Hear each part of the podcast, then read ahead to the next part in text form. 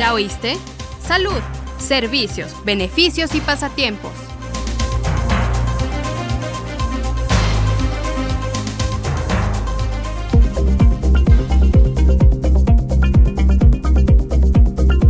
Bienvenido a tu programa ¿Ya oíste? Comparto micrófono con mi compañera Berenice Moreno. ¿Qué tal, Fernando? Gracias. Es un placer estar aquí contigo. Hoy contamos con la presencia del doctor Miguel Ángel Nakamura López. Muchas gracias Fernando por la invitación, gracias Berenice y pues vamos a resolver las dudas que pudieran tener sobre COVID-19. Doctor, ¿qué es el COVID-19?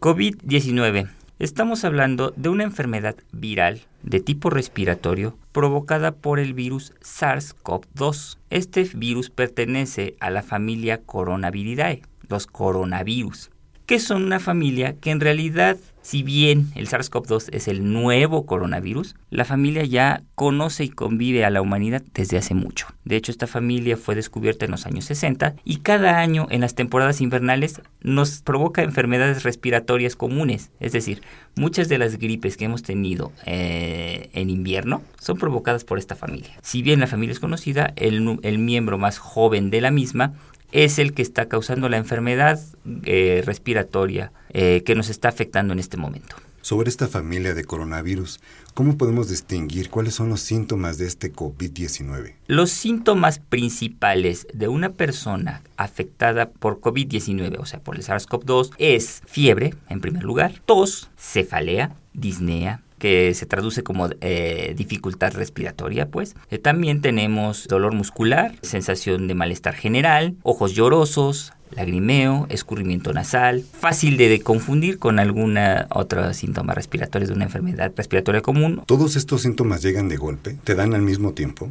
Pueden iniciar con dos o más de ellos al mismo tiempo e ir progresando. La dificultad respiratoria normalmente es un signo de que la enfermedad se está agravando y es cuando debemos acudir a nuestra unidad médica más cercana para que nos brinden atención y nos puedan asesorar sobre qué hacer.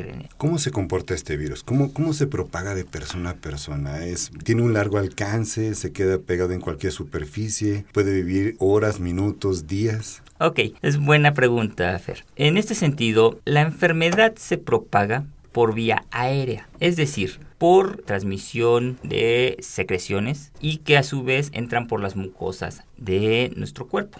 Boca, nariz, ojos. Por un estornudo efectivamente que no se haya realizado de forma correcta con la técnica del el estornudo de etiqueta que se le llama, cubrirse boca y nariz con el antebrazo en la parte interna del codo, llamémosle así, para no propagar precisamente las gotitas de saliva que pudieran contener al virus. Es muy importante también tu pregunta del cuánto puede vivir el virus en una superficie. Aquí viene la famosa transmisión de contacto no solo aérea, sino en contacto, la segunda forma de transmisión. La saliva es el medio en el que está viviendo el virus, llamémoslo así, donde está flotando, nadando, como quieran de verlo, y que le permite a él subsistir. Dependiendo de la superficie en donde caiga, puede vivir horas o puede vivir días. Si estamos hablando de papel, ropa, tela, etcétera, pueden ser tres horas, en tanto se evapora la saliva en donde está contenida el virus y al desaparecer su medio donde está subsistiendo, pues el virus desaparece. O días,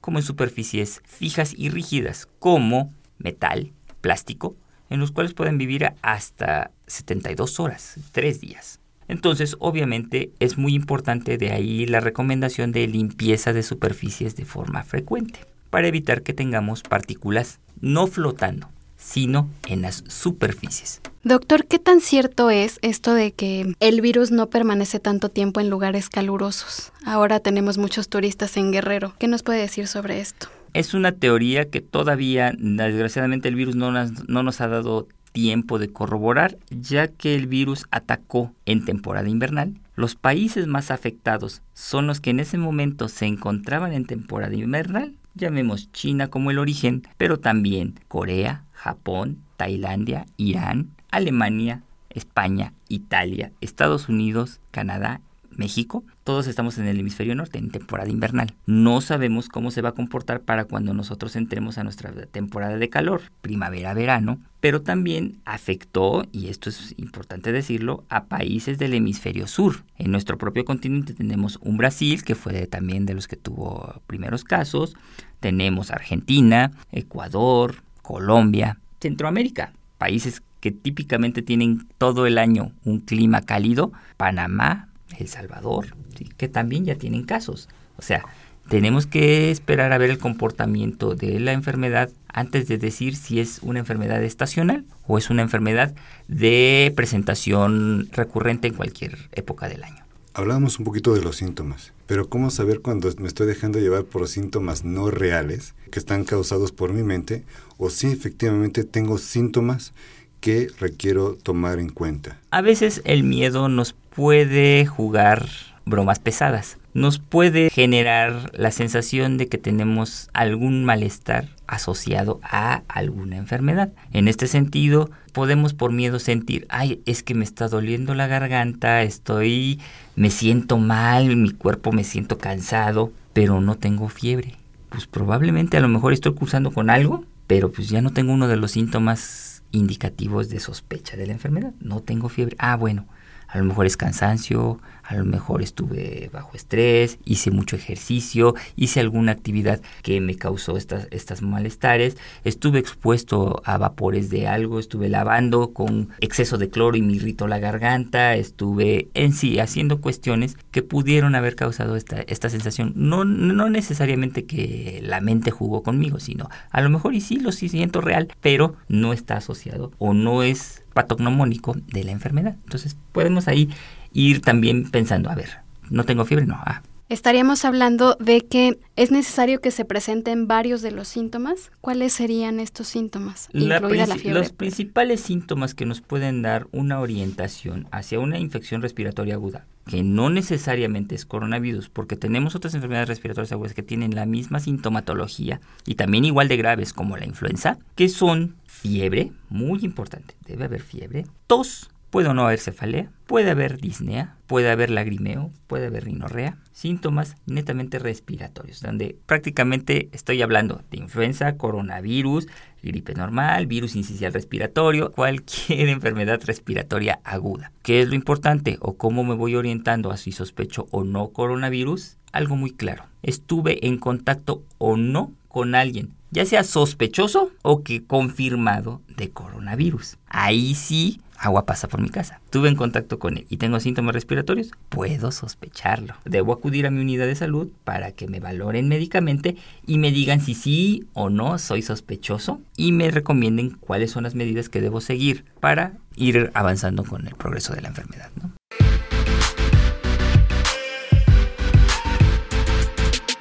¿Ya nos sigues en nuestras redes sociales oficiales? Síguenos en Facebook, Twitter, Instagram y YouTube. Estamos como ISTMX. Participa, interactúa y comenta. Ahora también puedes escuchar este y todos nuestros programas en Spotify, Himalaya y iTunes. Búscanos como ISTE Podcast. Más información en www.go.mx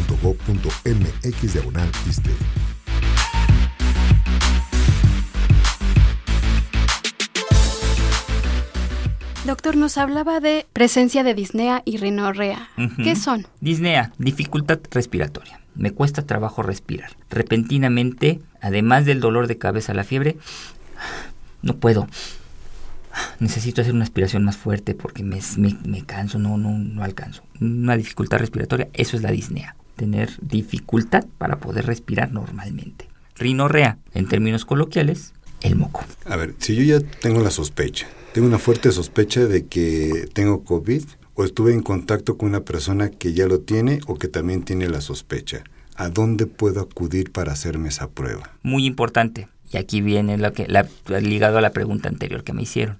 ¿Tengo síntomas leves que puedo manejar en casa o de verdad me siento muy mal que necesito acudir a una unidad médica? Si tengo síntomas leves, es preferible que me aísle en casa porque estoy protegiendo a mi comunidad, al resto de las personas, pero también a mi familia. Entonces vamos a estar siempre en aislamiento, pero vigilando que no desarrollemos síntomas graves. Al momento que yo empiezo a sentir que me estoy poniendo más mal, sí debo acudir a buscar auxilio médico a mi unidad más cercana, precisamente para no complicarme, ¿sí? para no tener complicaciones de la enfermedad.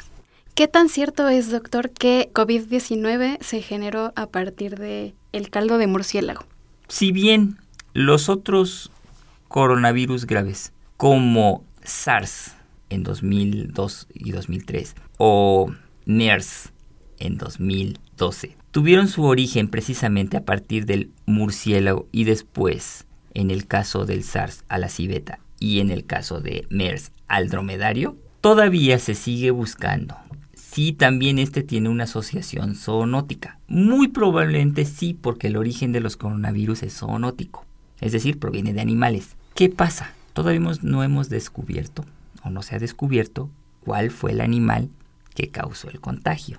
Es muy probable que haya sido algún animal, no sabemos cuál todavía. Se tienen al, murciélago, si digo, si tenemos el antecedente en otros dos, que el murciélago fue uno y que de ahí a otro animal y de ahí al humano, se tiene ese principal sospechoso, llamémosle así, y como su segundo sospechoso a otro mamífero, pero todavía no se ha determinado si es o no es realmente el causante. En este caso se le está queriendo asociar al pangolín, estamos también esperando a ver si sí o no es posible que haya sido este el animalito causante. También actualmente se habla de, comidas que curan el coronavirus o COVID-19. Realmente como cualquier infección viral, lo mejor es esperar a que el cuerpo reaccione. Porque el manejo es sintomático. Yo tengo fiebre, tomo medicamentos para la fiebre. Tengo dolor, tomo el mismo medicamento para la fiebre y el dolor. En este caso, el paracetamol. Es el más eficaz, pero solamente me quita síntomas. No cura, ojo, no cura, sino me está ayudando a sobrellevar los síntomas leves de la enfermedad. No existe actualmente ningún medicamento aprobado por la Organización Mundial de la Salud como la cura definitiva para SARS-CoV-2 COVID-19. Es decir, no existe ningún medicamento o tratamiento alternativo, llamémosle así, que sea considerado eficaz contra la enfermedad. Si bien existen en estudio muchas combinaciones de antivirales o de otro tipo de medicamentos que normalmente son antiparasitarios y antibióticos, todavía están en estudio, todavía no ha sido demostrado, por lo cual no han sido establecidos como terapias de elección para tratar a pacientes con COVID-19. Doctor, estaríamos hablando de cuáles medidas de prevención son las idóneas en este momento para COVID-19? Medidas preventivas, medidas generales y medidas de fácil aplicación por todos nosotros en casa y que no cuestan. Número uno, principal, lavado de manos frecuente. ¿Por qué lavado de manos frecuente? Porque nuestras manos son nuestro principal instrumento de uso para todo. Tocamos, escribimos, agarramos, tomamos, hacemos todo con nuestras manos. En casa no hay problema, sabemos lo que tocamos y lo que hacemos. En el trabajo, en la calle, no sabemos lo que estamos tocando ni quién lo tocó antes que nosotros. Entonces, corremos el riesgo de contaminación. Como les dije en un principio, la transmisión es por gotitas de saliva. Si yo ya estuve hablando aquí, esta zona a un metro y medio de mí pudo haber tenido salpicaduras de mi saliva. Si yo trajera el virus y alguien llega y toca esa superficie, en ese momento se está contaminando las manos. Ojo, las manos. Segunda recomendación, aquí es donde entra la segunda. Ya mis manos tocaron una superficie que probablemente trajera el virus. No es que me contagié ahí. El, el virus otra vez se contagia por mucosas. La piel lo detiene. Está aquí y de aquí no pasa. Pero ¿qué hacemos la mayoría de la gente? En algún momento del día nos tocamos la nariz, nos agarramos la cara, nos tocamos los ojos y en algunos casos cuando trabajamos con muchos papeles, pasamos las hojas mojándonos el dedo con la lengua. ¿Qué creen? Si yo no me lavé las manos antes de hacer todo esto, ese que ya había yo agarrado por tocar una superficie con alguien, me lo estoy pasando yo a mismo cosas. Ahora sí estamos introduciendo nosotros mismos. Es que no tuve contacto con nadie. Probablemente no supo, pero tuvo contacto con el virus por alguna otra lado las manos otra vez. Volvemos al paso 1. Paso 2. No tocarnos cara, boca, ojos, nariz, de preferencia o lo menos frecuentemente posible. Sé que es un movimiento para muchos eh, ya que es mecanizado, o sea que ya lo hacemos de manera rutinaria, pero pues tratar ¿no? de, de disminuirlo lo más posible, no tocarnos con las manos. Tercera medida de prevención, la sana distancia. ¿Por qué hablé de un metro y medio? Es más o menos lo que vuela la saliva que en su interior puede contener al virus. Lo cuando sale de mi boca, el virus hace esto, va cayendo. No es que tenga alitas ni patitas, no es un insecto, es un virus, por lo tanto no vuela y ahí se queda. Otra vez, el medio de contacto, yo me agarro y yo me lo llevo, es ahí. El problema es otra vez, cuando yo agarro una superficie no supe quién habló cerca, escupió, estornudó, tosió, justo en esa que estoy tocando. Entonces es muy importante esa sana distancia también. Cuando estoy a un metro y medio de alguien, mi saliva ya no le llega. Entonces lo estoy protegiendo indirectamente yo y él a su vez a mí, porque igual no me llega su saliva, o ella, en este caso, a mí, porque su saliva ya no me llega a mí. Doctor Miguel Ángel, muchas gracias por la plática. Al contrario, gracias a ustedes. Agradecemos la participación del doctor Miguel Ángel Nakamura López. No te pierdas la continuación de esta entrevista con el doctor Miguel Ángel Nakamura López, especialista en salud pública y medicina preventiva, perteneciente a la Dirección Normativa de Salud del ISTE, quien continuará platicándonos de todo lo relacionado al COVID-19 en México. Esta fue una producción de la Unidad de Comunicación Social del ISTE. Se despide de ustedes. Berenice Moreno y Sailín Fernando. Y recuerda, tu bienestar es lo más importante. Hasta la próxima. ¿Ya oíste? Salud, servicios, beneficios y pasatiempos.